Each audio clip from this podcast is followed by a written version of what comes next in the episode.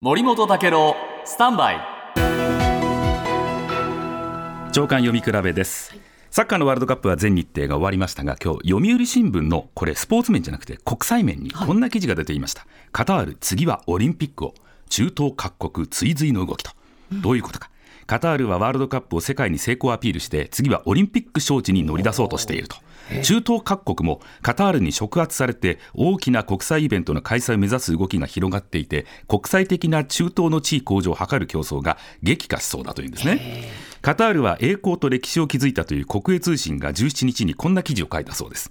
カタールはあの天然ガスの輸出で得た資金力でもういろんなイベントを売り込んでそして自分のところに招致してきました。ワールドカップでは27兆円使って鉄道もスタジアムを作りました今後も大規模イベントが計画されていて30年は夏のアジア大会が開かれさらには36年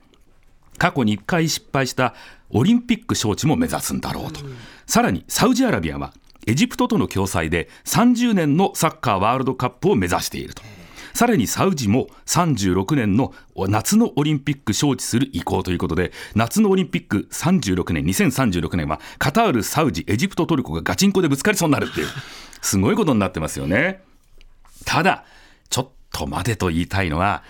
これサッカーとしては今回成功はしましたが、ただ、カタールだからこの時期にずらしてるんですよね、そもそも。で、ヨーロッパのはまだシーズン中なんですよ。はいここで疲れ果てた選手がまだヨーロッパのリーグ戦に残ってるんですよね。わざわざ11月にしたのは中東だからです。さらには、ね、人道的な問題ありましたよね。外国人労働者を劣悪な環境で働かせて多数の死者が出たそのスタジアム建設とかいろんなことがありました。さらには慌てて作ったホテル代わりの宿泊施設もひどかった。ということもいろんな問題抱えているわけです。ですから、試合としては素晴らしい試合ばっかりでしたけど、これで全てがうまくいったわけではない。ね、サッカーの素晴らしさで地位向上を図るな、全てを上塗りされたわけじゃないよとは言いたいですね。あなたの平成間違ってます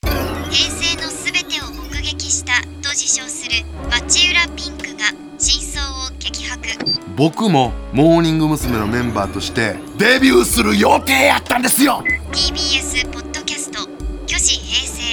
週金曜日更新。